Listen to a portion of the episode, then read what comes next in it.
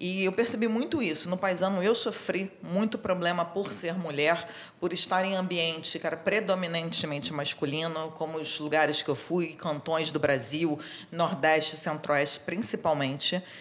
E quando eu entrei, eu botei o pé na Marinha, mesmo no nosso curso de formação, que eles têm aquele modo é. mais uma pressão, mais rigor, né? Mais é. rigor.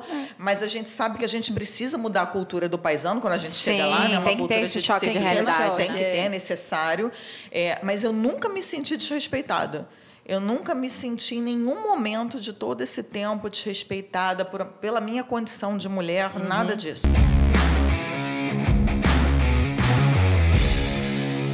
Olá, pessoal, sejam todos muito bem-vindos a mais um episódio do Zero Cast, o podcast oficial do Concurseiro 01. As mulheres já são maioria na sociedade brasileira. Muitas chefiam famílias, estudam e se qualificam cada vez mais.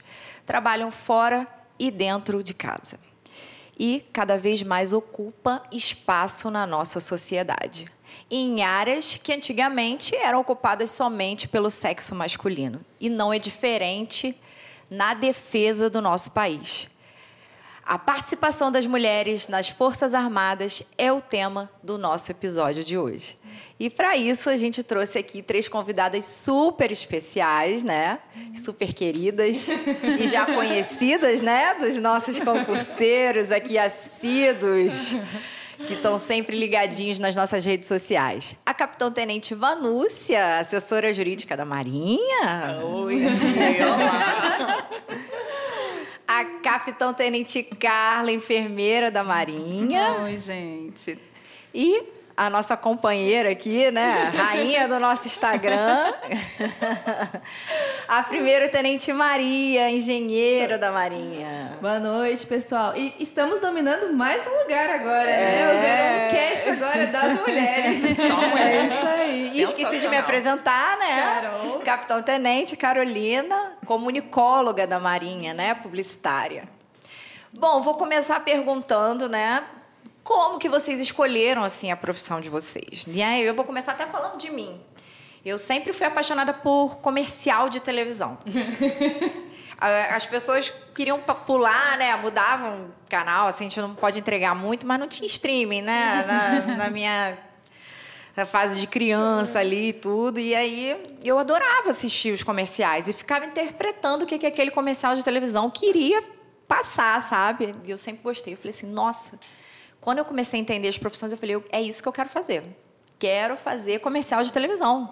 Fiquei apaixonada pelaquilo e comecei a pesquisar, né? O que, que o publicitário fazia e cá estou. Os comerciais antigamente eram muito melhores, né, gente? Eram muito bons. Lembra até o é do Variguinho gente... do Cotonete. é que a gente parava para ver, né? Hoje o Netflix não tem essa graça aí de ter comercial, né? É verdade. Na verdade, o, o marketing ele precisou se adequar, Exatamente. né? De ah, e se inovar também, e deixa eu né? Acompanhar. Carol, só seguindo o fio, é, você chegou a fazer algum comercial para Marinha no seu tempo de Marinha? Não, não cheguei não. a fazer comercial, mas, mas fiz reportagens. Fez, fez que eu vi, eu vi, eu. Fiz reportagens, fiz vídeos institucionais, foi muito bacana. Ótimo. Mas e você, Vanúcia? Por que, que você escolheu ser bacharel em Direito? Eu acho que não tem nenhum motivo nobre, nada assim, ai que lindo, deixa eu contar uma história bonita aqui, que vai ser muito legal, motivadora. Não, gente, não teve.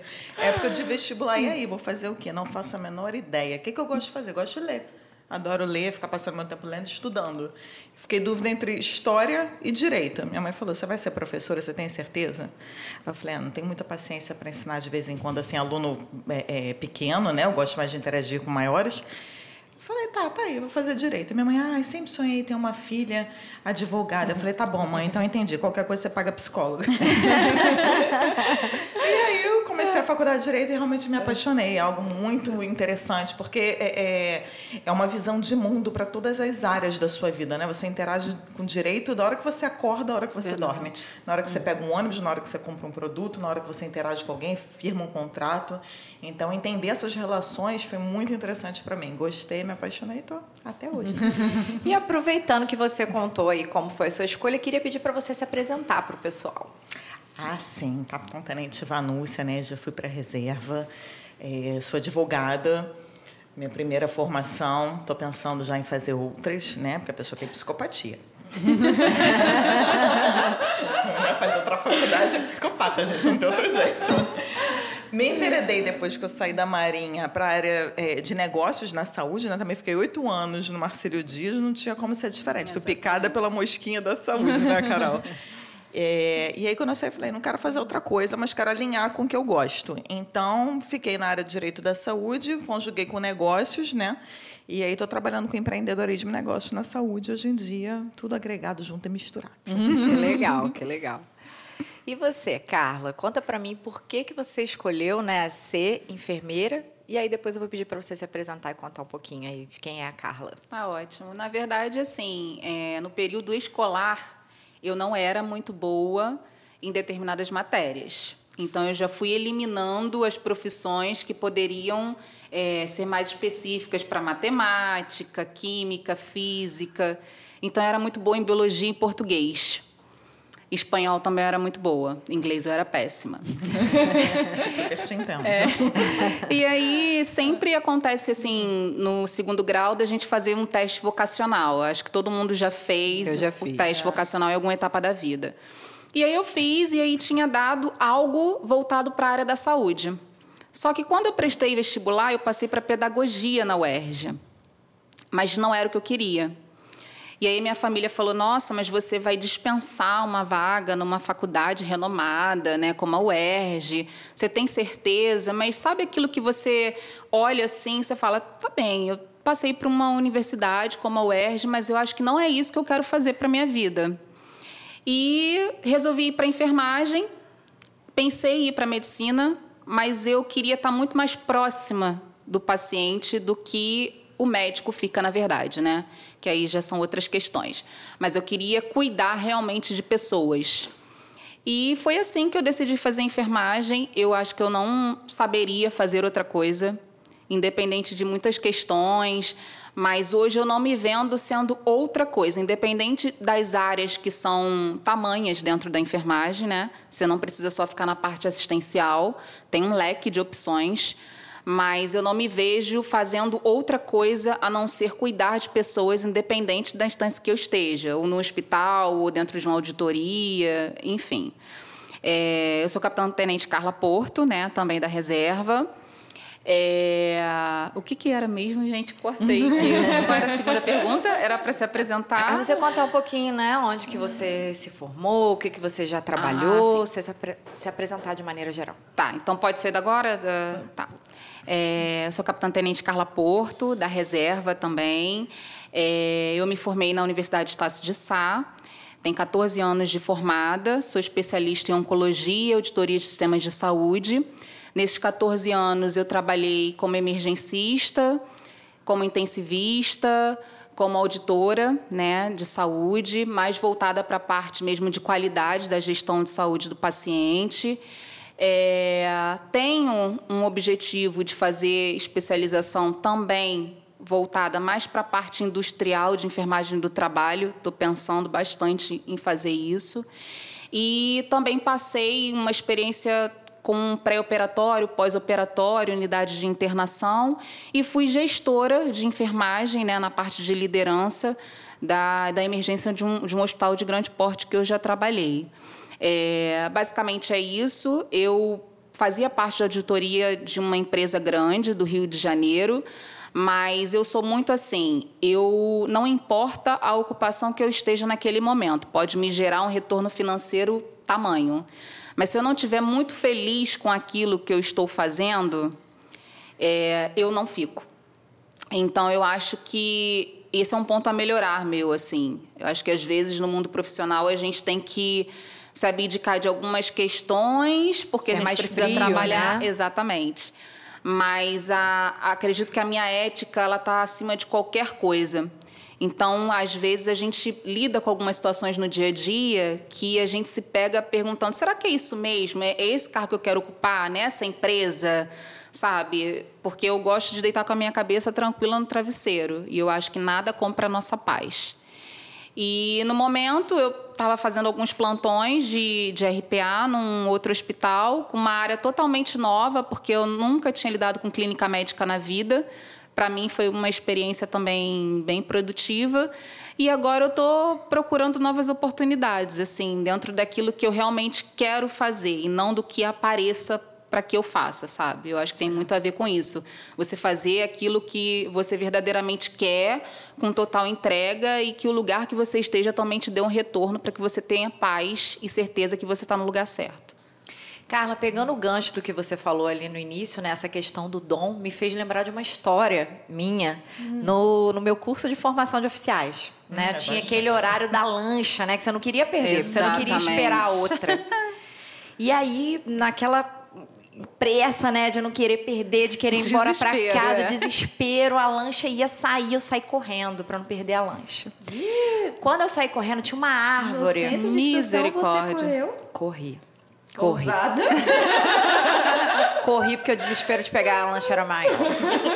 Tinha uma árvore, não sei se ainda tem hoje lá no CAW, bem pertinho, uma bem grande, tem. que tinha umas frutinhas. E, e, tinha caído ali. Nossa, e aí tava escorregadio. Eu tomei um tombo. E eu tava de vestido. Então eu tomei um tombo, ralei meu joelho todo. Perdi a lancha. Mas o joelho. Mas nisso veio uma amiga de turma, né? Enfermeira, que veio me ajudar. Engraçado. E assim, a, a, turma é grande, né? Então nem todo mundo ali de cara você conhece Sim. tal. Não sabia que ela era enfermeira e tudo. E ela veio me ajudar e, tipo, ela me levou pra pia e começou a lavar meu machucado, tipo, como se fosse minha mãe, né? Eu falei assim, gente, que menina é essa? Nem me conhece lavando meu machucado e tal. Mas é isso, é dom, né? Verdade. Eu acho que era o dom dela ser o que ela tinha escolhido, né, a profissão de enfermeira. Com certeza. Ela ali estava a prova disso. Mas Maria, conta para mim agora você, como foi essa sua escolha ah. e se apresenta para o pessoal, por favor. Então, me identifico com a sua história também. Não foi nobre. o que eu sabia da vida? Eu gostava de exatas. Eu gostava de números e era isso, números. Então eu vou fazer engenharia. Eu, eu era bem, ia bem o quê? Química. Eu vou fazer engenharia química. Passei no vestibular? Não. Aí fui fazer cursinho. Aí, na hora de, se, de me inscrever pro, pro, pro vestibular, a gente fazia trainee na metade do ano, né? Aí só tinha a estadual de Santa Catarina que abria na metade do ano. A federal que eu queria não abria. Aí eu fazendo a minha inscrição, meu irmão é engenheiro mecânico, meu irmão mais velho. Eu, oh, mano, o é, que, que eu coloco aqui de curso? Aí ele, ah, vai ser minha caloura, coloca engenharia mecânica. Eu vou colocar engenharia mecânica. Aí fui fazer o vestibular, passei. Era o destino. É verdade. Passei. É, não, é destino, né? Conheci meu noivo, né, na faculdade, vários Tô falando, amigos, era destino. Então... Aí era pra ser. Para uma foto, é. igual filme, fala assim, a vida dela foi definida por um X. É verdade. o X definiu a vida dela. Exatamente. Aí passei, aí falei, não, mãe, eu vou. Eu vou fazer seis meses, porque é tudo engenharia, né? Aí no final do ano eu faço vestibular de novo para engenharia química, consigo reaproveitar a matéria e tal. Nunca mais fiz, fiz vestibular. Ficou no X. Eu acho que eu, eu durei duas semanas no cursinho depois de passar na faculdade. Eu falei, ai, biologia, não. Não, geografia, não. Não, não quero, não. E aí acabei que fui indo, fui indo, me formei, tamo aí. O X marcou a vida, é quase igual o programa da Xuxa. Exatamente. Marquei um X no seu coração. exatamente, exatamente. Ah, e me apresentando um pouquinho, né? Sou a primeira tenente, eu tô na ativa. É, Maria Luísa, né? Eu sou passei para a Marinha como engenheira mecânica, trabalho no Arsenal de Marinha hoje. Então, né, voltando ao tópico aí de mulheres em lugares que não Exatamente. eram tão presentes comecei na engenharia mecânica. Perfeito. com pouquíssimas mulheres na minha sala. Né? A gente se formou aí em. Eu acho que a gente era uns 40, 50 engenheiros e acabou que a minha formatura tinha quatro, cinco mulheres, né? Ah. Então já vinha aí de um ambiente que Com a certeza. gente né, tava tá começando ainda a se apropriar. Aí passei para um concurso das Forças Armadas. Sou a diferentona. É. Gosto assim. É e aí, fui parar no Arsenal de Marinha. Pra que... manter o padrão. Pra manter, o padrão. Aí o que, é? É a, a, militar de batom rosa, com o caderninho rosa, a capa de celular rosa, chegando na reunião. e essa sou eu. Já viu, né? Já viu que quando for ter filho, planejar engravidar, não vai ser um, né, Vanúcia? Porque nada é comum no dela, vai ser no mínimo trigêmeos, manter o quadrigêmeos, padrão, né? que Pra manter o padrão. padrão diferenciado.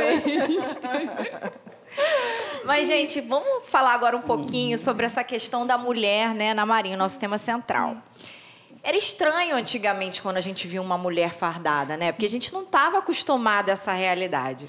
Mas eu lembro, assim, de algumas histórias que eu passei, vezes que eu fui desfilar, que as pessoas até pediam para bater foto comigo e falavam, ai, queria tanto que minha neta fosse também da Marinha, né? Ou minha filha, bate uma foto comigo. Já aconteceu alguma coisa parecida com vocês? Vocês tinham esse estranhamento? Hoje vocês já acham natural? Como que é para vocês isso? A primeira vez que eu vi uma mulher fardada que assim me impactou, eu lembro que eu estava na faculdade, na Gama Filho, ou coisa antiga, né, gente? Filho nem mais existe, pré- prédio já acabou, enfim, essa parte corta.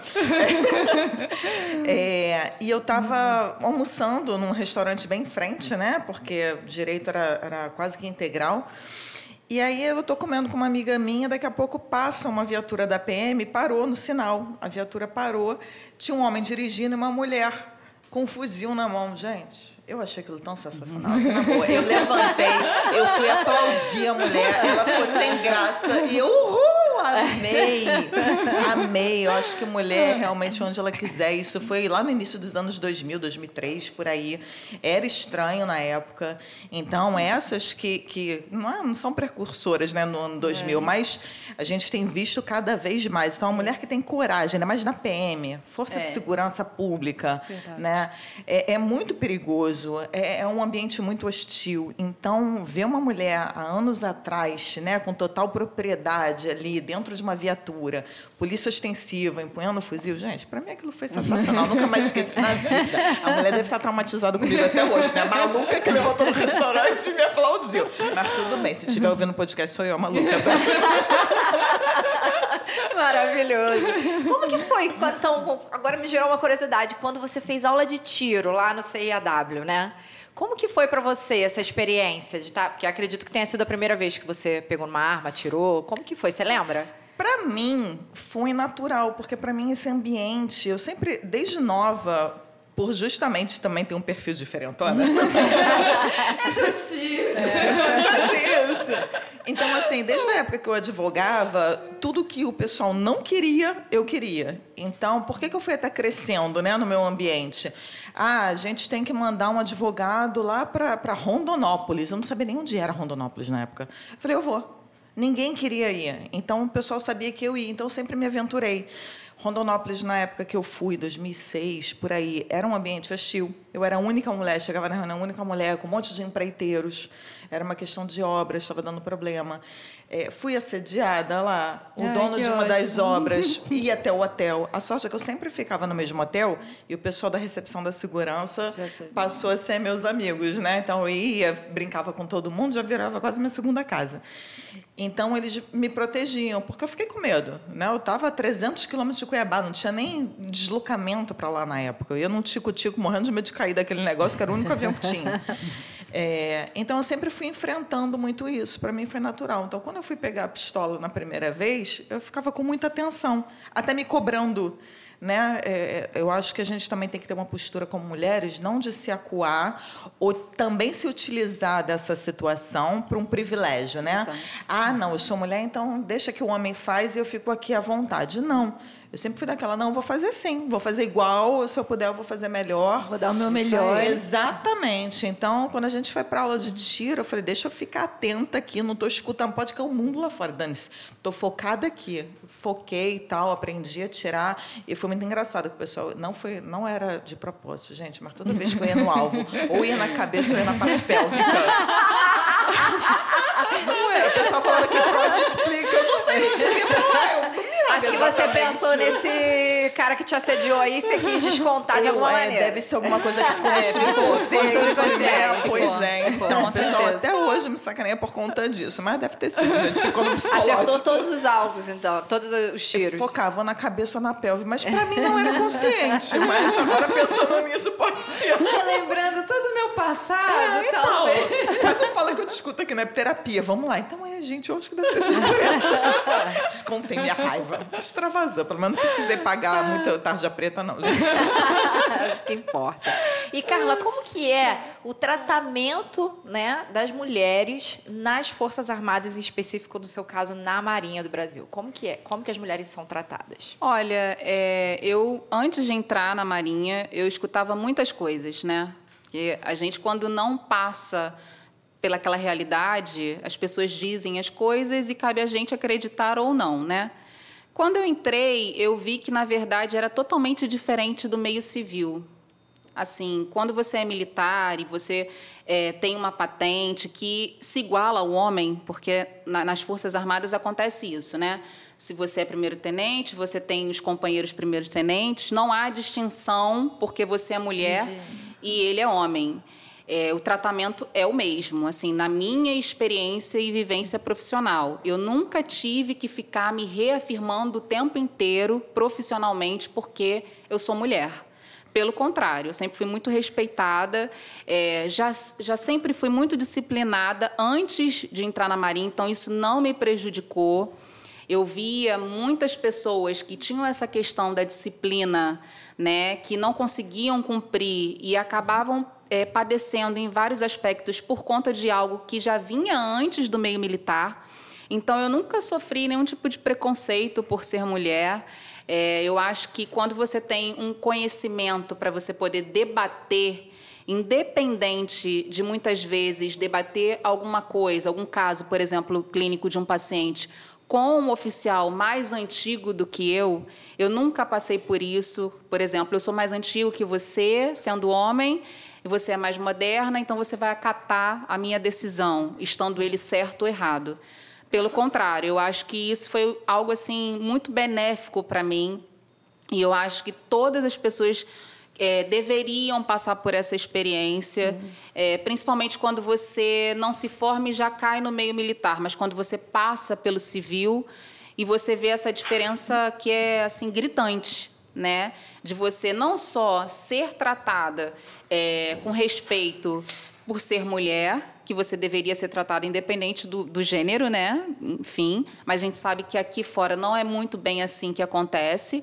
E você ter a, o salário exatamente igual. Não, é, não, não difere, porque ele é homem e porque você é mulher.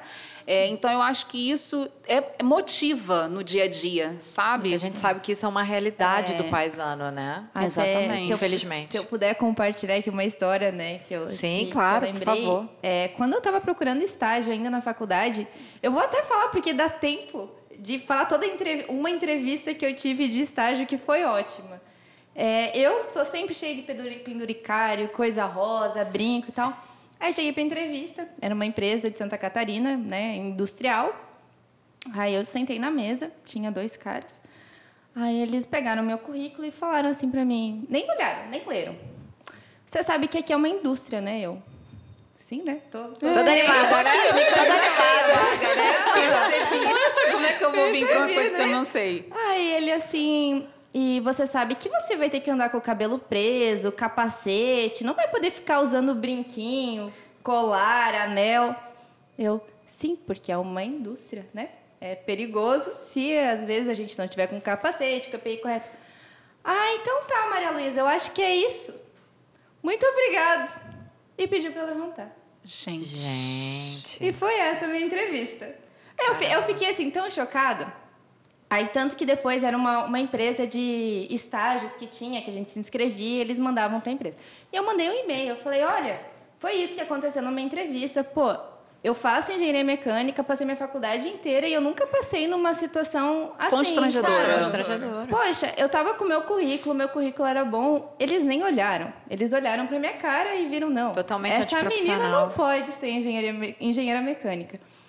Aí até a empresa me respondeu, falou assim, nossa, Maria Luísa, é, a gente pede desculpas, é, a gente vai providenciar outra entrevista para você. Eu, eu, eu, simplesmente respondi assim, não, é, eu não faço questão de trabalhar numa empresa cuja cultura é essa. Exatamente. Exatamente. Perfeito. Tipo, não faz parte. É isso. E aí você passa, por exemplo, ah, para umas forças armadas, né? Que a gente tem uma ideia totalmente é. diferente. Sim. Pô, eu fui lá, fiz o concurso, Mérito meu. Eu, Maria Luísa, independente se sou homem ou sou Exato. mulher, entro, eu sou militar. Eu não sou é, a mulher que é oficial, o homem que é oficial. Não, eu sou primeiro tenente. Eu faço trabalho É de aí. primeiro tenente. Com outros colegas, primeiro tenente, Exatamente. independente do gênero, né? Então eu acho que tem. A gente tem um preconceito, eu acho que quem vê de fora, ah, Forças Armadas, a gente pensa muito nessa masculinidade, né? Sim. Mas assim, é, ninguém me questionou por eu ser mulher engenheira mecânica lá. Da E nem por usar seus penduricalhos. Exatamente. E vou pra obra, boto meu capacete, tá tranquilo, sabe? Fico de coque, não tenho problema em trabalhar com o cabelo preso, pessoal. Pode usar seu batom rosa. Posso usar meu batom, que não faz diferença. Então a gente vê assim, né? é, Às vezes a gente pensa muito na, no militarismo como algo que a gente vai sofrer preconceito, quando às vezes, né, no paisano a gente tá Exato. sofrendo muito mais. Muito mais. Eu acho que o militarismo, assim, dessa situação toda, duas eh, experiências ou conceitos que poderiam ser suscitados.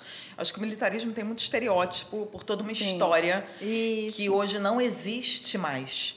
Né? É, Pós-Constituição de 88, e eu acho que muito da, da, da, da geração, que a gente fala muito, né, que é uma geração Nutella, mas eu fico me perguntando até onde realmente é esse Nutella, porque foi a geração que questionou e a geração que hoje não permite que é, sofra determinadas situações.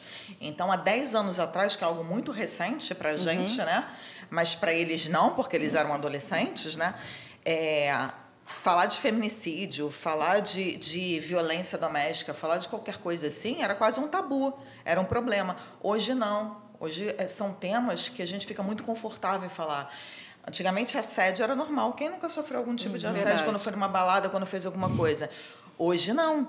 Né? Eles já têm medo de fazer alguma coisa. E as forças militares, eu acho que por toda uma história que elas tiveram, de um passado equivocado ou não, não entro aqui no mérito, mas isso não existe hoje. Existe um total respeito dentro das forças, com todos os subordinados. Problemas, eu acho que a gente tem em qualquer lugar. A gente tem problema com mãe e pai, que são as pessoas que mais nos amam na vida. Não vamos ter problema no trabalho, independente de verdade. qual seja. Sim. Né? Então, qualquer relação com pessoas, a gente pode ter problema.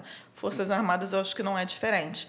E eu percebi muito isso. No paisano, eu sofri muito problema por ser mulher, por estar em ambiente que era predominantemente masculino, como os lugares que eu fui, cantões do Brasil, Nordeste, Centro-Oeste, principalmente. E quando eu entrei, eu botei o pé na Marinha, mesmo no nosso curso de formação, que eles têm aquele modo mais uma Um pouco mais de pressão, rigor, né? Mais É. rigor. Mas a gente sabe que a gente precisa mudar a cultura do paisano quando a gente Sim, chega lá, né? Uma tem que ter cultura esse de choque de realidade, Tem né? que ter, é necessário. É, mas eu nunca me senti desrespeitada. Eu nunca me senti em nenhum momento de todo esse tempo desrespeitada por, pela minha condição de mulher, Uhum. nada disso. Pessoas com falta de educação sempre tem no meio do Existem, caminho, né? é. Como diria a Monja Coé, tem uma passagem dela maravilhosa de um vídeo. É, se não fosse esse, aspas, espíritos de porco, a gente não trabalharia a nossa evolução espiritual, né? É fácil trabalhar espiritualidade com quem é bonzinho, legal com a gente. Mas quem não é tanto, é que a gente vai trabalhar ali esse lado, né? Então, essas pessoas não tão legais, a gente vai achar em qualquer lugar. Mas eu me senti muito respeitada a todo momento nas Forças Armadas. Não tenho o que falar. Do, do, do cabo ao almirante. Não tive problema por questão de gênero. É legal. E é legal até você é, dividir isso com a gente, né? Porque lá fora, no paisano, as pessoas que não conhecem, né, que é a nossa realidade, pensam justamente o oposto, né? Porque tem aquele preconceito, tem aquele filme do Bop que a gente sempre brinca, né? Que as pessoas acham que a nossa realidade é aquela ali, do tempo inteiro alguém metendo o dedo na sua cara para falar com você. Então, a gente vir aqui desmistificar isso daqui é muito legal para as pessoas que estão assistindo, sabe? Para que as pessoas não peguem isso e deixem de repente de viver um sonho, de conquistar, né, um futuro ali com tranquilidade, que é você ter estabilidade num concurso público por conta de preconceitos que muitas vezes nem é realidade Exatamente. da vida militar, né? A maioria dos nossos medos não existem, né? São coisas da nossa cabeça. É verdade. Então, assim, a Marinha, os oito anos que eu tive lá, gente, viveria tudo de novo. Mesmo os problemas que eu tive, tudo. E foram aprendizados. A gente amadurece, né? Com as situações que acontecem. Então, viveria tudo de novo. Até os momentos de espírito de porco lá, viveria tudo de É novo. verdade. E Maria, quais são as possibilidades para as mulheres ingressarem nas Forças Armadas? que eu sei, é, eu acho que abriu agora para a Escola Naval, né? Eu acho que faz pouco tempo. Sim. É, Escola Naval, Colégio Naval, é, concurso de carreira, é, o temporário que a gente fez. Não sei se tem. É o quadro técnico, quadro né? Que é, o, que é o de técnico, carreira, isso. né? Não sei se tem, Tem mais, alguma? Acho que são que todas são essas, esses, né? é. São todas Como- essas. é, Queremos como agora os oficial, fuzileiros. né? Queremos É. muito mulheres Queria, fuzileiras. queria ter podido fazer, Eu né? fui, fui pra GLO, fui Legal. fuzileira. É verdade, Fui pra operação na segurança pública. Conta pra gente um amo. pouquinho aí sobre essa experiência E na alguém, GLO, que foi alguém muito te bacana. aplaudiu? Ninguém me aplaudiu. Ai, que absurdo. Ah, você aqui, Manúcia! Ai, gente, eu saio daqui tá vendo? A autoestima vai lá em cima, gente. Quero vocês na vida. Gente, GLO, aquele negócio do medo, né? Que, que é muito da nossa cabeça. Quando chegou a mensagem, a primeira mensagem, eu era assessora jurídica do gabinete lá no Marcílio. E aí eu falei, eu não vou, não vou para GLO, tá maluca, ficar em operação, ficar na- nas Olimpíadas, né? A primeira que nós fizemos foi das Olimpíadas. Eu não vou, não sou a mais moderna, sou a mais antiga, não vou, não vou, bota mais moderna, não sei quê. Enfim, né? Tomei, fui. Foi a melhor experiência da minha vida. Assim, nós ficamos primeiro quatro meses no Comando Militar do Leste para poder aprender, né? Todas as forças se concentraram lá. Foram quatro de cada força. É, fizemos um adestramento lá do que seria uma operação de GLO, do que seria trabalhar com a segurança pública, PM, civil e tudo mais. E aí cada um das suas forças tinha que retornar para poder adestrar o nosso pessoal. Então, fiquei um tempo aí também rodando um monte de OM, fazendo treinamento. Você interage com as pessoas, você entende os medos, você prepara. Então, toda a experiência que ocorreu no Alemão e na Maré, que foram várias experiências negativas, por justamente não saberem fazer, era tudo muito novo. Forças Armadas são preparadas para situações bélicas, para guerra, conflito armado. Então, quem é da Força Armada é treinado para dar tiro letal. Você está trabalhando com o inimigo, né? Então, ou você mata ou você morre. Segurança pública, não. É uma força de pacificação, uma força que está trabalhando com o cidadão. É uma segurança que você trabalha ali para resolver um conflito, né? prender uma pessoa que é um cidadão, você não sabe qual foi o motivo do cometimento daquele crime. Então, trabalhar integrado foi um desafio muito grande. E trabalhar com a tropa, tá indo conversar com todo mundo, foi muito bacana. E eu fiquei receosa pela questão do gênero. Né? Eu falei, pô, eu sou uma das poucas mulheres aqui no meio de todo mundo. O meu comandante foi sensacional, sensacional, sempre respeitou a gente. A gente pôde ter um ambiente de trabalho muito saudável. Ele conseguiu separar as equipes por habilidades. Então, as equipes se completavam nos plantões de, de serviço. Aprendemos muita coisa. O estereótipo também, que eu particularmente tinha da PM, da civil, né, que a maioria cria, assim como nós temos das Forças Armadas, né, muita gente tinha, né? Ah, militar das Forças Armadas deve ser isso, aquilo. Gente, o pessoal da segurança pública tinha que tomar um troféu assim todo dia. Saiu de casa, bom dia, toma um troféu para você que você merece. merece, gente. Eles passam perrengue. A gente passa um, dois meses. Eles passam todo dia. Não, não é não. E assim, foi muito bacana a experiência para a vida, por aprendizado, por situações que ocorreram de madrugada, coisas que a gente fica com medo, coisas que a gente resolve. Mas graças a Deus fez sentido, a gente conseguiu contribuir na vida de muita gente com isso, né, de não dar problema, conseguir resolver tudo. E a Marinha acho que foi a única força que não teve nenhum PS interno. Muito bacana. Foi muito E legal. você me fez lembrar uma história legal aqui, que eu também fiquei um período destacada na GLO, né? No período da intervenção. E eu fui para o CML. E eu precisei fazer um media training com o general Braga Neto, né? Que depois até virou ministro. E aí a gente faz o media training ali, né? Para quem não sabe, é preparar, né, a, a autoridade para dar entrevistas coletivas, né? E aí também não sofri assim, pelo contrário, né? O um cara, uma autoridade, um general ali, como se fosse um quatro estrelas aqui no nosso mundo de marinha, né? Depois virou ministro. E ele parava ali, ouvia o que a gente falava, né? O que, que ele poderia melhorar naquela a gente simulava perguntas e respostas, né? A gente fingia que era ali o jornalista, a gente errava o nome dele de propósito para ver se ele se alterava e ficava chateado, né?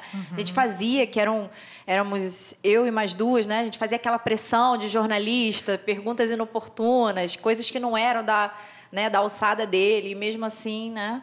ele estava ali para ouvir a gente. Então eu achei isso muito legal, mesmo ele estando muito distante hierarquicamente sim, ali, sim. né, de mim e das minhas colegas, ele teve maior respeito, assim, consideração, né, com a nossa profissão e a nossa formação para que ele pudesse fazer o trabalho dele ali da melhor maneira, né? Então, Aí foi o que a uhum. Carla falou. A gente é reconhecido pelo nosso conhecimento efetivamente. Isso. No momento que a gente chega e demonstra conhecimento, né, como a gente chama na Maria, demonstra que está montado na situação, a gente passa a ser respeitado pelo nosso conhecimento, Exatamente. pelo nosso cérebro, é independente de qual corpo ele está, homem ou mulher.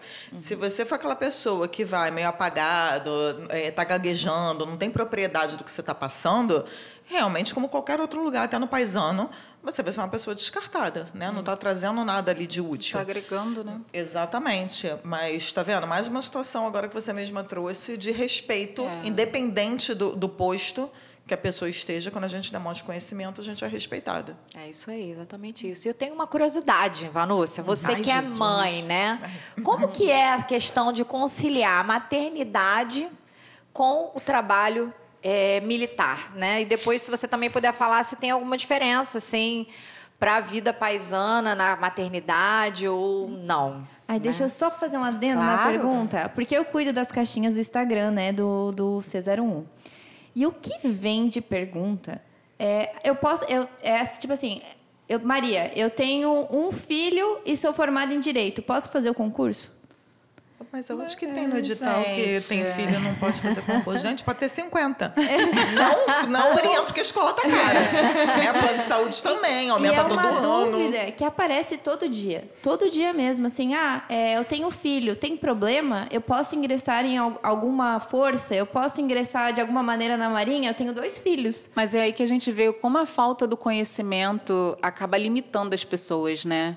Exatamente. Assim, de experimentar Sim. experiências assim únicas, porque isso provavelmente já ouviu falar. Tudo que é cultural, assim, é muito difícil da gente quebrar essas barreiras, né? E às vezes as informações não chegam da forma como deveriam para essas pessoas.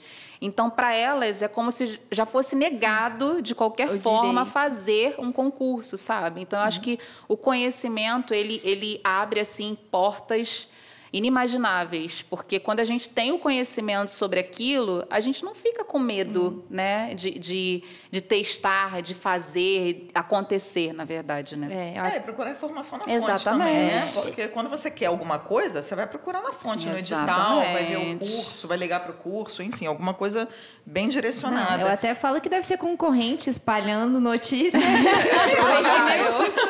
é verdade. Mas aí minha pergunta para ti é realmente isso. Então, mulheres podem ter filhos e estar na Marinha? Inclusive, recomendo, né? Porque ainda tem auxílio creche, né? Tem a licença, creche, né? licença. Mas é, remuneração se puder mais, esperar para ter filho, é depois de entrar, né? Depois é ótimo. É melhor, Mas se teve filho, quer entrar, é. entra, porque teu sonho é bom. Eu não fui esperta aí, bastante para fazer isso. Aí eu, eu poderia. quero quebrar outro mito. Tá, mas tem licença maternidade? Gente, espetáculo. Tem, claro. Eu falo, gente, Maria, toda vez que a gente faz Maria é live, é mãe.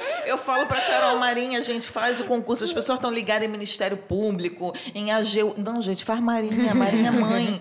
Eu entrei, eu confesso que eu estava assim, né? Se meu marido escutar, eu estava enrolando meu marido assim uns dois anos, né, pra ter filha, né? Ele, ah, amor, quando é que a gente vai ter filha? Daqui a dois anos. Só que o daqui a dois anos era tipo, daqui a três meses eu falava daqui a dois anos, né?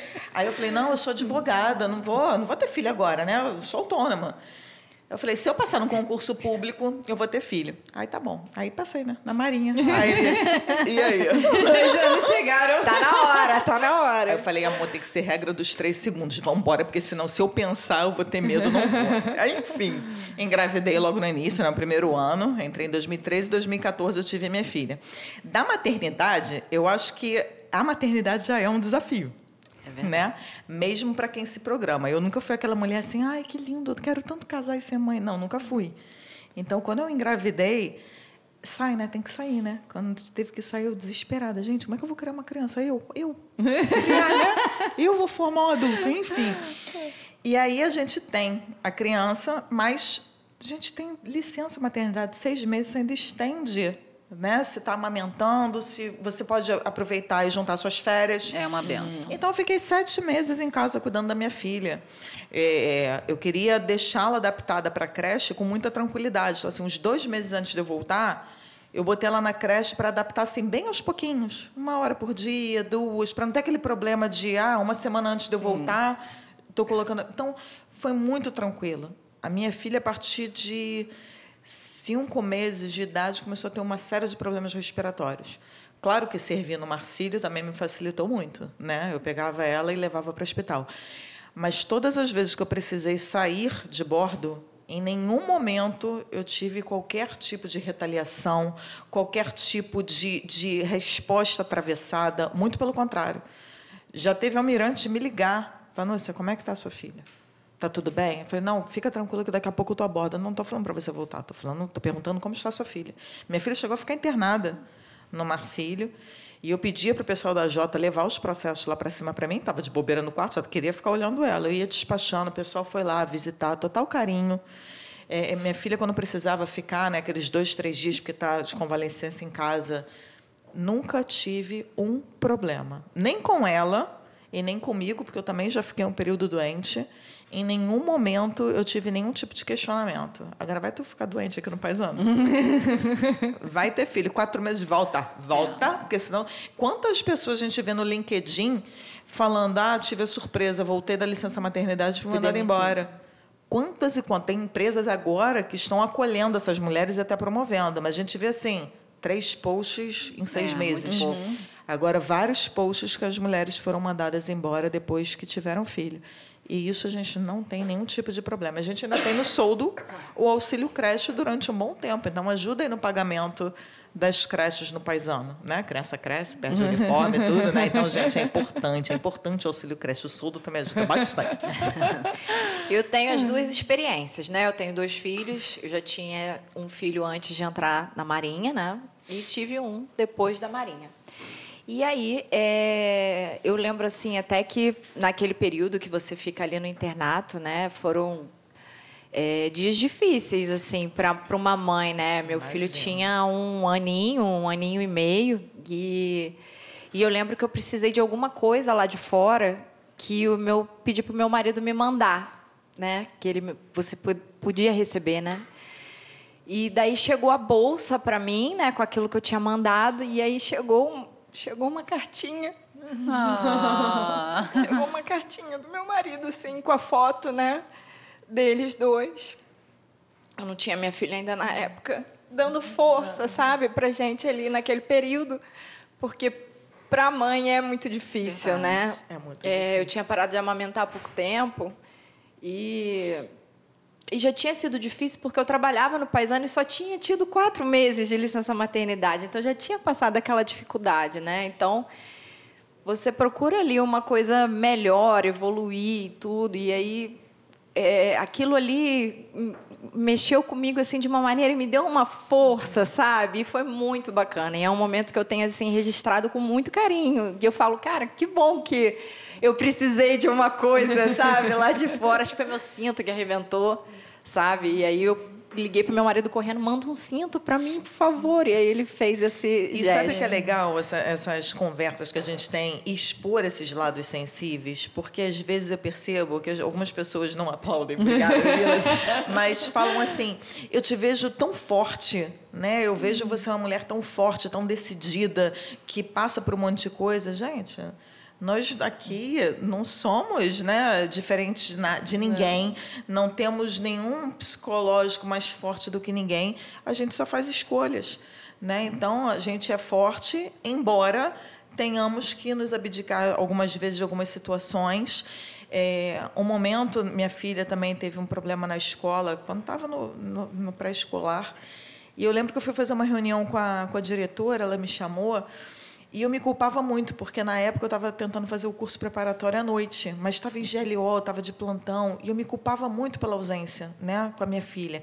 Eu ia do Marcília até o centro da cidade chorando. Chegava no curso, a gente enxuga as lágrimas para ninguém perceber, É né? isso aí. E aí ela falou assim, Vanúcia, não, porque a sua filha vai ver o exemplo de mulher que, que ela quer ser, para ela ser. Né? Não é uma mulher que, que se submete, não é uma mulher que desiste. Então, uma mulher que, embora sangre, que embora chore, que embora passe por situações difíceis, mas a gente cai e levanta. A gente segue, porque a gente quer um mundo melhor para ela. A gente quer que ela entre no ambiente de trabalho e não seja assediada. Ela quer que ela fale assim. A gente pergunta: o que, é que você quer ser? E ela não escolha profissões femininas. Ela seja uma engenheira mecânica, é ela seja uma aviadora, ela, ela seja quiser. o que, que ela ela, quiser. quiser. Exatamente. Eu falei para minha filha: se ela quiser ser professora primária ou presidente da República, não me importa. Eu quero que ela seja feliz com a escolha que ela faça e que ela tenha liberdade total para escolher o que ela quer. O que ela vai querer é que ela fique bem, está ótimo.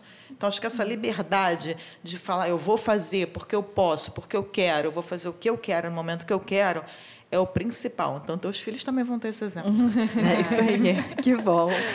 Carla, e qual momento assim que você tem de lembranças, de orgulho de ter vivido ali, né, como mulher, como militar? Você tem alguma coisa que você possa compartilhar para a gente nesse sentido? Assim, eu, eu acho que dos oito anos, desde o momento em que eu entrei até o momento que eu saí, todos os momentos eles ficam muito bem registrados na minha mente, assim. Não tem um momento que eu me pegue, ah, mas deixa eu relembrar aqui para ver como é que era. Não, mas eu acho que a pandemia foi assim um divisor de águas para a minha vida, não só como profissional, mas no lado pessoal. Eu acho que eu imaginava que eu já tinha visto de tudo dentro de unidade de saúde e naquela circunstância que era totalmente nova para todos, porque a gente não sabia exatamente como tratar o paciente, né? O início foi muito difícil. Eu acho que ali foi um momento que foi mais marcante para mim, assim, do momento, né, dos momentos que eu vivenciei como militar, porque eu me vi extremamente forte mas ao mesmo tempo extremamente vulnerável. Você lidar dia a dia com a dor do outro já é algo que é complexo demais, né? Você tem que se cuidar para cuidar do outro, porque muitas vezes a gente não se cuida, cuida do outro e o nosso psicológico não fica muito bem. Às vezes a nossa parte física está excelente, mas o nosso psicológico não está muito bem. Então, assim, eu já tinha perdido minha mãe, eu já não tinha mãe, eu só tinha as minhas tias e o meu tio, e eu não podia vê-los, né? Então, eu fiquei completamente isolada, né? E me sentindo totalmente só. Então, quando eu ia para os plantões na pandemia, mesmo vendo aquela loucura, no início a gente perdeu muita gente, tanto colegas quanto pacientes, é, eu me sentia assim como se eu fosse uma heroína dentro daquele caos, porque era um caos. Só né? um parêntese. Mas você foi uma heroína, tá? É uma É, afirmação. Na época, nós éramos heróis. Obrigada. Na época, nós éramos heróis, né? Mas a gente sabe que, ultimamente, as coisas não estão muito a favor da enfermagem. Mas, enfim, fecha parênteses. É, então, eu me senti assim... Nunca me senti tão útil como ali. Porque eu acho que foi uma época em que a área da saúde não tinha nenhuma distinção, né? Você não tinha, ah, porque o médico, o fisioterapeuta, o enfermeiro, o técnico de enfermagem, a nutrição, não tinha. Eu acho que dentro do, do ambiente em que eu me encontrava naquele momento, que era o, o Hospital Naval Marcílio Dias, todos acabavam fazendo ou tentando fazer o seu melhor, né? Porque eu acho que o nosso melhor é aquilo que a gente se doa o máximo a fazer, não o que alguém está achando que a gente está fazendo de melhor. Tem essa diferença, Isso aí, né? Sim. Então, nós ficávamos extremamente exaustos. Eu dava plantões de 24 horas, que eu ia almoçar às 18 horas. E, às vezes, era três e meia, quatro horas da manhã. Era o momento que eu conseguia sentar numa poltrona para poder esticar o meu pé. Eram os dois momentos assim que eu tinha para parar, porque durante as 24 horas eu trabalhava sem parar. E quando eu via, o dia raiou, era hora de passar plantão. Então, foi um momento assim que me marcou muito, porque eu cresci muito como profissional e como pessoa, sabe? Eu acho que não tem como você sair de uma pandemia Sem aprender muitas coisas. Quem saiu e não aprendeu nada, eu acho que tem que voltar à fita novamente ou tem que vivenciar momentos desesperadores na vida para poder aprender alguma coisa, sabe? Então, para mim, no momento da pandemia, assim, e, e foi muito próximo da minha saída.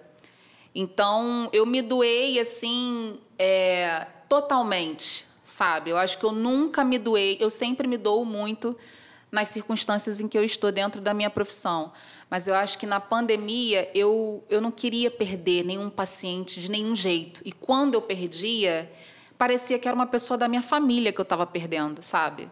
Parecia que era um ente querido. Eu, eu não sabia qual era a família daquela pessoa, eu não tinha contato, porque não podia ter visita, eu não tinha contato nenhum. E quando aquela pessoa saía de alta, eu me sentia assim radiante, sabe? Então eu acho que foi uma experiência assim que eu precisava ter passado para para melhorar muito assim como pessoa e como profissional. Eu acho que foi isso. E você, Maria, um momento marcante assim que te dá orgulho de ter vivido nesse seu período de marinha? Então, o meu, meu período ainda é curtinho. Né? Mas eu acho que, para mim, é, eu vou voltar nesse da pandemia também, porque eu fiz o, o, concurso pela segunda vez, né, antes de passar. E eu estava certa que eu ia passar. Certa, assim. Eu saí da prova e falei, é, eu vou entrar. E era fevereiro de 2020. Então, tanto, pô, eu, eu tava, na época eu tava fazendo mestrado, cheguei pro meu orientador, antes de ter o resultado, eu falei, ó, oh, eu vou passar na Marinha, em junho eu vou estar na Marinha, então é, eu quero terminar meu mestrado seis meses antes. Ele olhou para mim e eu, sim, bora! Aí ele, tudo bem, vou te dar um bolsinho. vou te dar um Sempre, sempre. É. Vou te padrão, dar um... padrão. Vou te dar um bolsista e vamos lá. Março de 2020 todos os meus planos. Não, não é assim que vai acontecer, Maria Luísa. E aí foi, sabe? É, a gente vive uma angústia assim de, de concurso, né? Quando a gente faz, e a gente viveu essa angústia até outubro. Então, até outubro a gente não sabia o que ia acontecer. Então, o meu, meu momento marcante da Marinha não é o, algo que eu vivenciei lá dentro, mas foi antes de entrar. Foi chegar 2020 né? Eu apresentei, acabei terminando meu mestrado em novembro de 2020. Entrei na Marinha em dezembro de 2020 e para mim é muito claro assim, o Natal de 2020, que a minha família sempre se reúne, família inteira, 60 pessoas, agregado, e vai chamando todo mundo. Tava eu, meu pai, minha mãe e meu irmão. E assim, é, por mais é... opa, Siri. Por mais que tenha sido um, um 2020 doloroso, a gente estava chegando lá em dezembro, a gente estava os quatro juntos. É verdade. E a gente, eu tinha conseguido todas as realizações que eu queria para aquele ano. Né? Então foi um momento que a gente agradeceu ao, né, pela vida, pelas comemorações, ao mesmo tempo que a gente é, se comove com tudo que aconteceu naquele ano, né?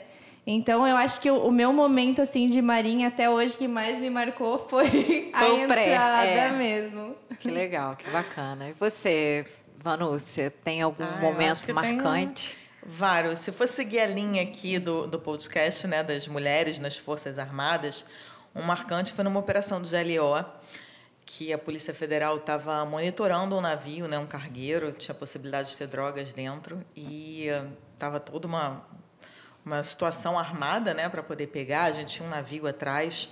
É, a delegacia se dividiu, uma, uma parte foi lá para a área que esse navio poderia atracar.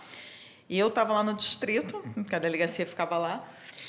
E aí estava a cúpula de segurança pública lá no distrito com o Almirante, né, na, naquela salinha. E aí me chamaram.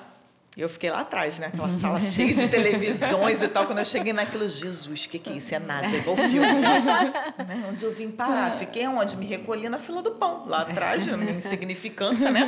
Na época, primeiro tenente, vou ficar lá atrás, só tinha estrela lá. Falei, o que, que eu vim fazer aqui, gente? Não sei. Mas tudo bem, daqui a pouco né, o Mirante vira. Não, vem para cá porque o áudio vai começar a ser transmitido. Eram uns os, os navais, né, o, o, pessoal militar, agora faltou a palavra, e eles estavam entrando no navio. Então a gente estava na situação em tempo real, Nossa. junto com eles, para poder entrar e podia ter um conflito ali na hora, né? E para saber juridicamente o que poderia ser feito caso encontrasse alguma droga e tal. Então, assim, era uma operação de segurança pública que estava a Polícia Federal, a Marinha, a Aeronáutica, é, a, a, Rodoviária Federal. Nós tínhamos várias forças ali juntas. Podia ter qualquer assessor jurídico que eles quisessem na vida. Quem estava lá era eu. Nessa hora eu me senti Poderosa, gente, eu ela. senti. Eu até hoje não sei se é porque eu era a única disponível no momento, mas eu vou pensar. Pensa que diferente, não, pensa não. diferente. Que era eu. Você era capaz Porque de era estar uma, ali. era uma operação que estava programada, ele já tinha identificado esse navio, a gente já estava monitorando desde manhã cedo. Eu assumi o plantão, esse navio já estava sendo monitorado. E aí só me chamaram, eu acho que era mais 11 e pouca meia-noite para poder, porque eles estavam, os Macs estavam entrando, né, no navio, tinham conseguido colar nele, estavam entrando. Então podia ter alguma intercorrência. Então, da parte da- do assunto do podcast, né, eu acho que esse foi o ápice, Relevante. né, de estar ali no meio. Só tinha homem, não tinha mulher ali, vários homens, né? E aí aquela questão, né, cúpula de toda a segurança só por homens. É, então era estranha no ninho, a mais moderna, mas era eu que estava lá para poder dar suporte jurídico dessa operação. Então ali foi realmente o ápice da, da carreira, foi bem bacana. Gente, é difícil, assim, pensar o meu momento, assim, que eu É tive difícil. muitos momentos legais, assim. Mas eu acho que o meu também foi minha entrada, porque é, eu, a primeira vez que eu fiz o, o concurso, eu passei, mas eu descobri que eu estava grávida. Nos exames de saúde, então, é, eu fui eliminada, né? Pela, pela gestação. Só para explicar, né, para não acharem que não pode estar grávida. É, só porque a gente tem que fazer o, o TAF, tem uma pa- parte de Isso aí. adaptação do curso, então para a segurança da mãe, né? Exatamente, Aí a porque a candidata atividade é física, exato. né? É puxado. Puxado. É, tanto que se você engravida depois, mesmo no curso de No curso é formação, já não Segue tem normal. mais problema, É. você fica ali destacada, né? O pelotão da Isso. tamarineira, né? Isso, Quem não conhece? É, é uma árvore que tem lá no CIAW, né? Com a Que tem um banquinho, Tem né? Com uma sombrinha. sombrinha. É Só esperando os licenciados por algum problema. Exatamente. Não Aí que quem a se machuca. seja um problema, né? É. Mas Aí quem se machuca, quem tem Sim. restrição, né, de estar ali fazendo atividade física, Fica fica, ali árvore. nesses É. momentos. É. E aí, é, eu tentei pela segunda vez, né, meu segundo ano, e eu fiquei em quarto lugar, eram três vagas. nossa. E aí eu tentei pela terceira vez, né? E aí eu tava com chance, assim, né? Pelo, tava com bastante chance pelo decorrer daquele concurso, né? E aí naquele dia ia sair o resultado, você fica lá no computador apertando F5, É É verdade. F5 a vida toda. esperando ali. E eu acho assim que quando eu vi meu nome ali, que eu falei, agora eu tenho certeza que eu não tô grávida, que eu tô dentro. Nossa, eu comecei a gritar, foi muito legal, assim, sabe? E detalhe, eu tava no meu trabalho na época, eu tive que correr pro banheiro para poder gritar no banheiro, né? Eu saí da empresa, eu fui lá fora na rua. Eu olhei para um lado, olhei para o outro, não tinha ninguém passando. Eu tinha ligado pro meu marido. "Ah!" Aí comecei a ligar também para todo mundo, pro meu. Nossa, foi uma, foi uma emoção muito bacana, assim. E Momentos, é muito legal, né? porque quando a gente faz concurso, né? Mas de, direito, né? Minha área, a gente vive para fazer concurso, né? Quando sai da faculdade. Então, nós somos concurseiros de profissionais. Então, parece que, que passar no concurso é igual a caverna do dragão, que ninguém nunca passa. Você vê as pessoas que falam que passam, você vê lá no, no cursinho, ah, o fulano passou. fulano- Gente, mas não conheço ninguém que passou. Como assim? né? Então, a caverna do dragão. Quando a gente passa, você fala, é possível. Eu entrei pela elite. Exatamente. Eu passei na caverna do dragão. passei o mago lá, olha. É verdade. E é muito legal, porque é possível, né? A gente se dedicando, né? Se abdicando de várias coisas, ter disciplina. Mas é possível. Então, realmente, é um momento Mas, eu- mágico. mas era uma coisa que eu sempre falava, assim. Eu tinha a impressão que as pessoas ao meu redor não acreditavam muito, mas eu sempre falava assim: eu vou passar.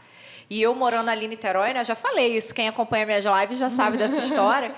Mas eu vou contar aqui de novo. Como eu moro em Niterói, eu sempre passava para trabalhar, né? Na ponte Rio-Niterói, que é da onde você vê a ilha de. CAW, né? E eu todos os dias eu falava assim: eu vou ali. Eu vou ali. Ah, eu legal. vou ali. Todos os dias eu falava. E é legal que você falou, Vanúcia, e eu espero que com a- o meu testemunho aqui, né? É, as pessoas entendam que se você tiver alguma dificuldade e não conseguir de primeira, né? Não significa que você não vai conseguir. Exatamente. Imagina se eu tivesse desistido na minha primeira tentativa Exato. ou na minha segunda tentativa, né? Hoje eu não estaria aqui para contar essa história para vocês, né? Verdade. Nem para animar as lives e os podcasts. Gente, já tinha que ter um podcast seríamos de histórias. amigas. É, ia render. Verdade. Verdade. Então eu acho que é bem por aí, né, Maria? Não, com certeza, né? Eu também demorei duas vezes para passar e a gente fala muito no, no curso, né? Só passa quem, desi- quem só não passa quem desiste. E é isso. E quando, e, e- e quando você falou assim da cara, que as pessoas não acreditavam, tem isso, né? Que você fala, ah, não, eu tô estudando para concurso. A galera olha para você como se você fosse de outro mundo, tipo, ah, tá. Preguiçosa sim. profissional, é, né? é tipo assim, como se a gente fosse tivesse... você vai passar, querida, eu tenho certeza. Ah, é difícil, né? Aí depois Não é você todo passa, eu mundo- sempre acreditei em você. ó. Sabia! né? Então tem realmente esse estigma. E eu, eu gosto de falar que somos pessoas normais. Exatamente. Né? Eu não fui nenhum gênio na faculdade. Eu falo que eu não fiquei entre os melhores da minha turma. Também não era o pior, né? Sim. Mas tava lá no meiota. Estudava, fazia meu melhor, mas não era assim o ponto fora da curva. Eu era... Tava ali, ok. Ok. Então, assim, não são gênios que passam no concurso. Não são pontos fora da curva que passam no concurso. É quem não desiste. É Exatamente. quem tá ali e vai tentando, vai tentando até uma hora passar. Em tudo na vida, né? Quando eu Tudo faço live com a vida. Carol, eu falo isso, né? Muitas pessoas, né, usando um outro exemplo, mas muito útil. Ah, eu quero emagrecer, quero ter um corpo sarado. Ok, você quer pagar o preço? De não beber álcool, não Não estar hamburguinho, comendo as besteiras, né? Ter toda uma restrição alimentar. São escolhas, Final né? de São semana. escolhas. Então, você vai ter o, o corpo, você vai conseguir o resultado que você quer, independente de qual seja, seja o corpo, concurso, é, aprender a dirigir, um idioma novo, enfim, qualquer coisa. Se você se dedicar e pagar o preço por aquilo, né? Que o preço é disciplina e motivação. A motivação acaba nos primeiros momentos. Porque tudo que é novo, todo projeto novo, Tu vai, vai. Carápolis, que legal, não sei o quê, né? material novo, experiência nova. Daqui a pouco, um mês depois, já não é novo. Não. Já é uma rotina. Aí você fala e assim, aí você que tá abdicando de coisas. Aí tem que ser a disciplina. É. Tipo, ó, isso aqui é o meu compromisso comigo. Eu tenho um quadro atrás de mim, no meu trabalho, que fala: o maior obstáculo nosso somos nós mesmos. Porque somos nós que temos o medo que não Exatamente. existe, somos nós que botamos empecilho onde não Verdade. existe, né? Somos nós que criamos isso. E aí o nosso diferencial aqui à mesa hoje, que passamos e tem essa experiência, inclusive como mulheres, e eu mãe, você mãe, é não desistir. Tem problema? Problema para ser resolvido. Não quer dizer que é fácil. Né? A gente chora, a gente se descabela, dá aquela surtada de vez em quando. Pode ser que utilize uma tarja preta, graças a Deus, com a economia. médico precisa ganhar, né? Todo mundo farmacêutico precisa vender. Né, gente? Vamos lá, a economia precisa rodar. A roda da economia. Exatamente. E a gente segue a vida, gente. Problema todo mundo tem. Falar que o, que o cara que passou para procurador da República não teve um monte de problema, um monte de estigma, um monte de coisa, com certeza teve. Mas ele pagou o preço e hoje hoje está tá lá. lá. Exatamente. Gente, só um adendo, né, que a minha produção cochichou aqui em cima no meu ouvido, é que a gestação ela só é impeditiva no CM, SMV, né, no de carreira. Ah, é verdade. Você, você ah, é, é aprovado e espera o próximo ano para turma, né, pra- pra cursar. É, é né? verdade, é verdade. Então, se no de carreira você passar e tiver gestante, você fica ali só aguardando. Mas Olha já está maravilha. Você né, passa uma gente? gestação até mais É, tranquila. gente. Garantida. Não tem motivo para não fazer o concurso, tá vendo? Eu posso estar grávida, não estar grávida de gêmeos, três gêmeos, não importa. É verdade. Gente, estamos chegando aqui no final da nossa live, né? Ai, que pena, gente. Mas eu queria saber, Carla, se você tem uma mensagem final aqui para deixar para os nossos concurseiros. Eu tenho. Primeiro, assim, é, independente das circunstâncias, se você acredita que você é capaz de atingir algo, você tem que focar, criar como meta e ir. Pode demorar o tempo que for, para algumas pessoas demora menos, para outras demora mais, às vezes os caminhos são mais tortuosos para uns mais fáceis para outros. Mas eu acho que quando você tem um objetivo, não importa o, o ruído que esteja ao seu redor dizendo para você não fazer aquilo, se é de sua vontade, eu acho que você tem que persistir. E independente das dificuldades dos tropeços, porque vão existir, não vai ser fácil, mas você tem que levantar e continuar a linha reta, não se deixar desviar pelos caminhos que são tortos, né? Não pegar atalhos. Vai na direção do que você quer, do seu objetivo principal, porque no final sempre vale a pena. Enquanto você está passando por aquele processo, ninguém está vendo a dificuldade que você está enfrentando, né? o quão difícil está sendo. Mas quando você alcança o topo da pirâmide, que é o lugar onde você gostaria, e cada um tem o seu topo de pirâmide, né? É, eu acho que é uma sensação assim de dever cumprido, que você passou olhar para trás e ver tudo que você enfrentou, tudo que você passou, que não foi fácil, mas que você atingiu a sua meta, sabe? Eu acho que isso é de um prazer assim que é só quem passa, né, consegue descrever. Então, eu acho que você tem que acreditar em você, acreditar que você é capaz. Por que só o outro é capaz de conseguir e eu não sou capaz de conseguir? Tentar, tentou a primeira vez, não deu certo, por que desistir? Ah, mas de repente aquilo não é para mim, você sabe? Você tem bola de cristal, você é dono do seu destino totalmente para saber o que daqui a 10 anos, como você vai estar? Eu jamais imaginei que quando eu me formei em 2008, em 2008 hoje eu estaria aqui. Então, gravando um podcast. Exatamente. Olha que chique, né, gente? Eu estou muito chique.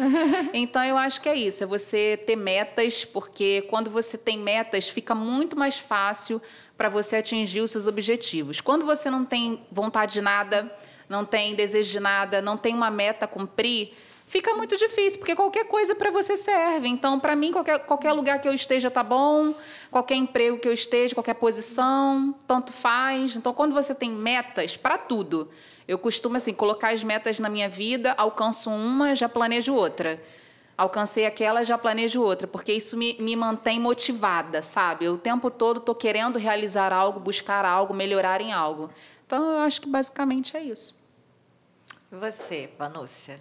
Uma ah, mensagem que você pode mulherada. deixar aí. É nóis. vamos falar para mulherada, Bora. né? Porque o homem já tem todo esse incentivo a vida inteira, né?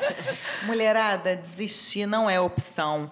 Né? Eu vejo muitas amigas é, numa dependência psicológica é, é, que não existe né? Mas depende do aval dos pais, depende do aval do namorado, de um ficante, ou do marido, ou da esposa também, né? Tanto faz. É, eu acho que a gente não tem que vincular nossa vida a ninguém. Né? Até porque mulher normalmente fica numa situação de submissão, principalmente por questões financeiras. Quando a gente tem a nossa independência, principalmente como oficial da Maria, vamos combinar, né? Um saláriozinho caindo na conta todo mês, mas todos os benefícios, né? Hoje está uhum. em torno de 14 mil quase. Isso aí. Olha que delícia, 14 mil. Se aquela pessoa. Já primeiro na sua conta. Oh, tem a pandemia, não tem a pandemia. nunca atrasa, ninguém nunca, nunca. vai reclamar. Verdade. Todos os seus direitos estão lá, tudo direitinho, bonitinho, plano de saúde, tudo. Se for para representação, ainda tem 2%, né, gente? É lindo. Então, se aquela pessoa foi embora, aconteceu qualquer coisa, estou sofrendo, é muito melhor sofrer indo para uma viagem para a Europa né? Indo para balada com as minhas amigas e passando meu cartão de crédito, não me preocupando com o limite. É lindo, né? Vou tomar champanhe que eu quero. Eu lembro que uma vez eu estava assim na deprê com a Tami. Ai, Tami, amiga. Nós fomos uma champanheria, eu estava na bed. Só um, só um parêntese aqui, Tami, você tem que vir aqui fazer uma live também, tá? Que você ainda não veio. Manda mensagem. Gente, a gente olhou assim o, o, o cardápio. Ela, amiga, essa aqui, essa champanhe aqui é boa. Eu falei, mas tá minha cara pra caramba. Ela falou, amiga, é pra gente, a gente não faz isso todo dia. Eu falei, concordo. Olha o pensamento limitante que eu tava. O dinheiro cai na conta todo mês. Eu falei, é verdade. Nunca fiz isso, vou abusar. Gente, é tão lindo. Então, assim, eu acho que, que o concurso nos dá uma independência. E a independência nos dá uma força. É. Porque a gente sabe que pode fazer o que quiser, na hora que quiser. E dá liberdade. Porque na hora que você tem dinheiro na conta, você entra e sai a hora que você quiser. Você pode deixar o que for para trás, que você pode construir tudo de novo. Tá ruim no Rio de Janeiro, quer meter o pé? Pede movimentação. Vou pro Nordeste, vou para sei lá onde, vai viver sua vida. Ganhando para se Ganhando mudar. ainda para se mudar. Ganhando tem pra se essa. mudar. É perfeito, gente. Não tem concurso melhor. Então, assim, para mulherada, desistir não é opção. Bota a foto daquele carro que você quer na, na, na frente do seu computador, a casa que você quer, ou a viagem que você quer. Se quer uma cirurgia plástica, bota lá na frente do seu computador. Vai conseguir pagar? Vai conseguir pagar, foca naquilo. É, é- é um processo que eu vou passar agora, vai doer, vai ser sofrido, vou ter que me abster de muita coisa, mas eu vou conseguir. Na hora que eu conseguir, acabou. É só eu manter o meu padrão profissional e acabou. Eu não preciso fazer praticamente mais nada. Como qualquer carreira, você tem que manter ali os seus estudos tudo mais. Mas não tem mais esse esse nível de sacrifício, de abdicação. Né? Então, a gente tem um bom salário, a gente tem reconhecimento, a gente tem uma série de benefícios. Então, faça o concurso sim. Se o boy está falando para não fazer, pensa direito na relação. Acho melhor ficar com o concurso. Troca o boy. Troca o boy. Ou fica sem boy, porque o momento que tá com o boy tá estudando. Verdade. Né? Não Depois. vale dividir champanhe com o boy, não. Não, ele não vale. Não, você divide com a amiga, com o boy não. Hashtag deixa o boy e vem pro C01. Exatamente. Tem muito mais futuro boy, gente. Depois você troca. Quantas pessoas casaram várias vezes na vida, às vezes não é aquele. Às vezes a gente tem um ciclo na pessoa. Quantas pessoas vão e, vai, vão e, e chegam na nossa vida, né? Amigos, até parentes. Né? Às vezes a gente está mais próximo de um, mais próximo de outro. Às vezes casa, separa. E não é porque o cara foi ruim, ou foi isso, foi aquilo também. Vamos parar de neura. né? Acabou um ciclo, acabou uma relação. Daqui a pouco você constrói outra. Mas o seu dinheiro na conta, todo mês, O dinheiro na conta não tem preço, é né? maravilhoso, É gente. O Credit Card paga. Você tem dinheiro para pagar o que você comprou. Surtou, foi para o shopping, gastou. Você vai ter dinheiro para pagar. É lindo. Então façam um concurso. Venham para cá, gente. Vem, faz a matrícula. Ó, pode mandar o WhatsApp aqui que o povo está esperando. E é até legal, você mencionou uma coisa que o pessoal fala muito na live. Eu não sei se você tem essa experiência, Maria. Mas eu já peguei várias lives que o pessoal fala assim: ah, meu pai diz que não é para mim esse concurso, porque ele é militar e acha que, que eu, como a filhinha, né? O não outro posso... não tem que te definir, né? Não, Eu acho que esse é o exatamente. problema, assim, até a parte feminina mesmo, né? A gente fica o tempo todo esperando a aprovação, na maioria das vezes, de figuras masculinas. Eu acho que isso já vem de antigamente. Cultural, né? é. Cultural, E é. é muito difícil você quebrar. E, e, assim, a, a força que a mulher hoje em dia tem, gente, assim, o poder de fala. Eu vejo muito por esse lado, assim. Então, nada tem que te definir. Não é uma pessoa que vai definir o seu futuro, o que você deseja fazer. Você se deixar limitar, você se anula. Maravilhoso, é E o isso. pai vai ficar super feliz de tirar foto com a filha de farda. Vai mostrar Vai para todos os amigos. É vai botar em todas as redes sociais. vai. Vai, botar na- no rec da sala, porque a pessoa antiga adora foto no rec da sala. Exatamente. Minha mãe tem, gente. Até hoje. Várias. Eu com farda. Eu falei, mãe, já sai da Marinha, vamos atualizar. Não, é lindo você de farda, deixa aqui. Então, pode fazer um concurso se quiser, faz escondido. Mas depois É. fala pro seu pai, olha, passei, pai, agora eu sou militar, eu vou estar fardada. O senhor vai estar lá no dia da minha formatura. Vai ser mais emocionante. Vai chorar pra caramba, Vai você vai mesmo. emocionar. Então, faz o concurso. É isso aí. e até assim, é- é- voltando ao que a Vanúcia falou, né, a questão do relacionamento, eu acho que a pessoa tem que parar e pensar mesmo, porque eu acho que a pessoa que gosta tá ali para apoiar É, e você não pra te na tolir. Exato. Exatamente, Isso não para te tolir, te apoiar no que você quiser ser, né? Aí. Então a pessoa tem que estar ali sendo sua parceira. É Claro que ela pode dar uma opinião, um pitaco, mas a decisão é sempre sua, Verdade. né? E de precisa você ser respeitada. É. e precisa ser respeitada. Perfeito, é exatamente isso. E você, Maria? Bom, eu queria dizer aqui que nós estamos na presença né, de quatro mulheres ah, que mudaram a vida, né? Indo Verdade. atrás dos seus sonhos, indo atrás dos seus objetivos. Então, cara, mulheres, vocês podem fazer o que vocês quiserem, tá? O céu é o limite, realmente. Então, até tem um ditado na Marinha que eu gosto muito, que eu tô levando pra minha vida, que é o tempo é o tempo que se tem. Verdade. Eles Então- falam muito isso. Como a gente aprende. A vida é uma, gente. Se é o sonho de vocês, é, se vocês buscam essa estabilidade, se vocês buscam é, uma carreira que vocês consigam ser mães, né? Sem, sem se duvidar se, ah, eu vou voltar do, do- da licença e vou ser demitida. Sim. Cara, Vão atrás do sonho de vocês. Vocês podem tudo. Absolutamente tudo. Lugar de mulher onde ela quiser. Gente, agora eu lembrei aqui, né, mais umas, uma coisa importante, né, para nós, mulheres e mães, né?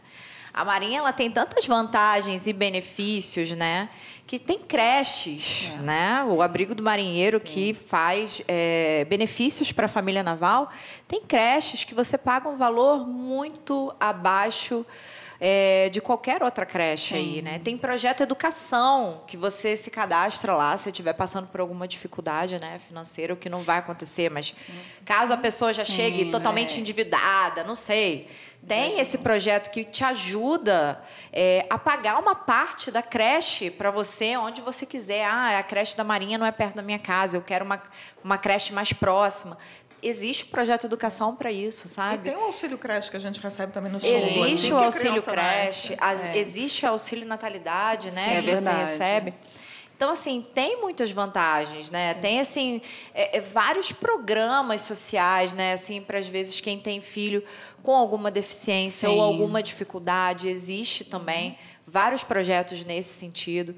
Então, a Maria realmente... É eu vou deixar outro ditado, que a Marinha é uma mãe. Ah, é, é uma é. mãe, gente. A Marinha é uma mãe. A gente uma fala mãe. muito isso lá dentro. Literalmente. é feminina. A é. Marinha. A, a Marinha é uma mãe. Então, gente, quer, quer mais que isso? E é, muito bacana, porque o negócio da a questão da saúde é uma questão que preocupa todo mundo, né? Porque é. ou você é de saúde pública, ou então você é. tem que pagar um plano de saúde extremamente caro. caro. Na Marinha, não.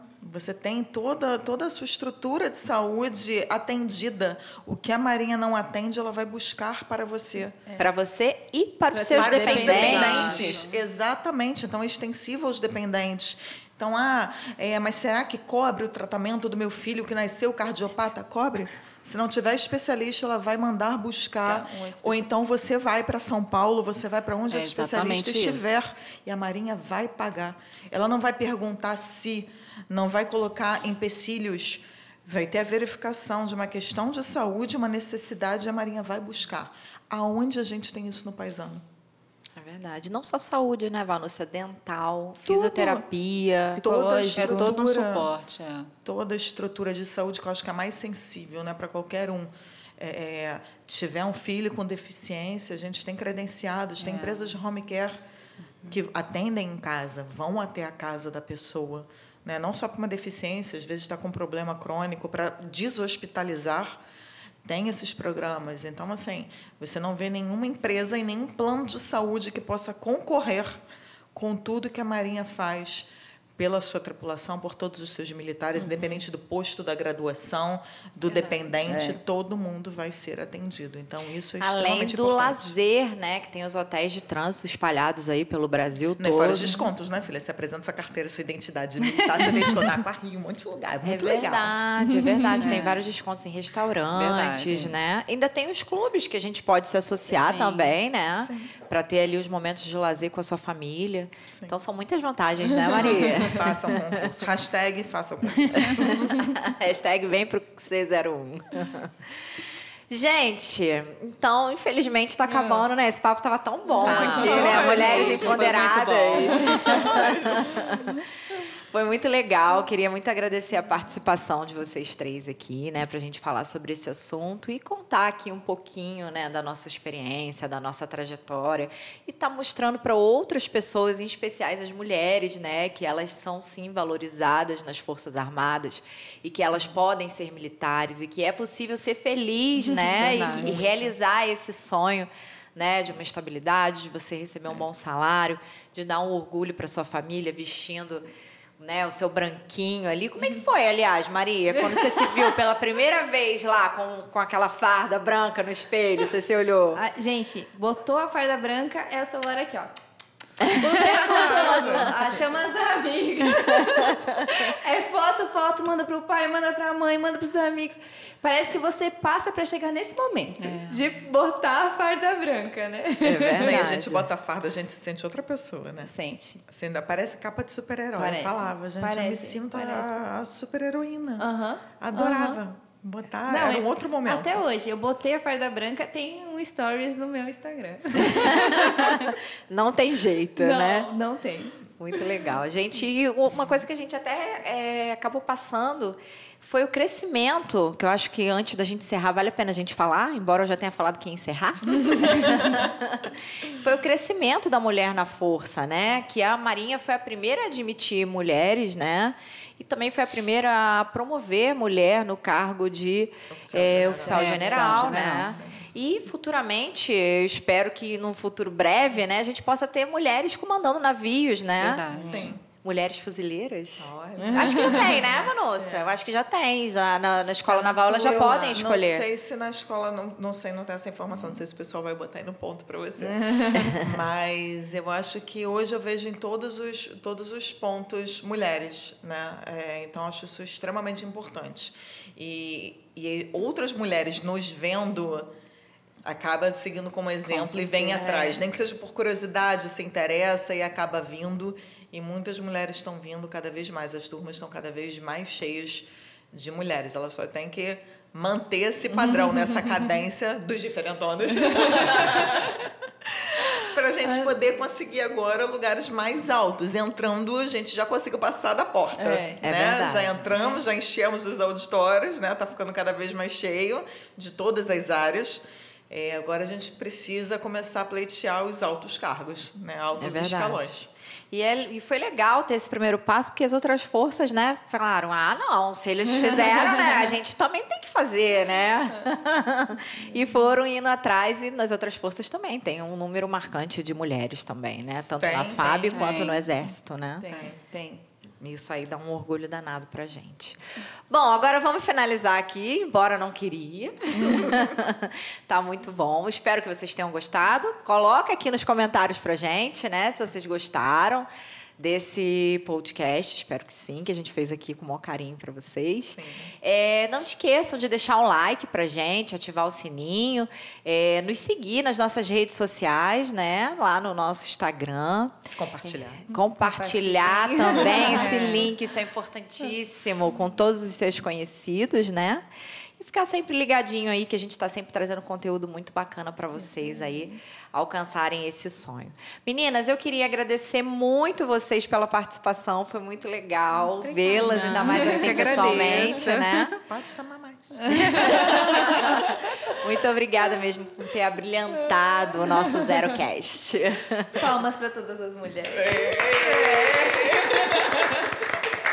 Gente, muito obrigada pela audiência. Eu espero vocês no nosso próximo episódio. Tchauzinho.